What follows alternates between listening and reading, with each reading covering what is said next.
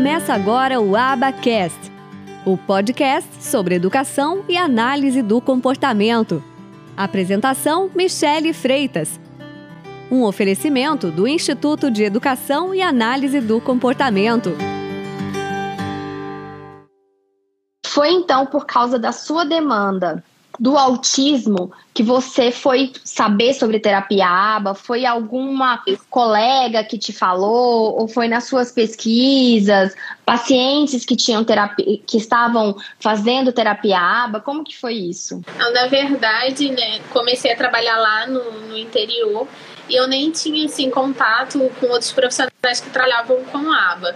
Eu comecei a buscar né, e estudar por conta dos comportamentos né, inadequados, por conta né, dessa parte mais comportamental que eu via uma necessidade de trabalhar, porque se eu não trabalho isso, eu não consigo é, trabalhar diretamente com o que eu preciso, né, com as atividades de vida diária, com as coisas mais complexas da minha área. Então eu precisava é, de alguma coisa que me ajudasse nessa parte comportamental para de fato entrar com, com a parte da TO em si.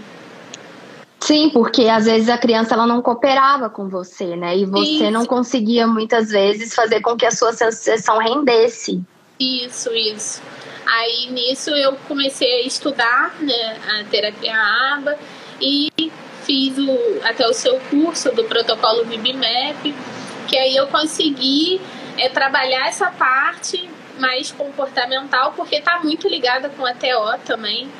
E aí, com isso, eu consegui juntar um pouquinho das duas coisas para poder trabalhar com, com as crianças autistas.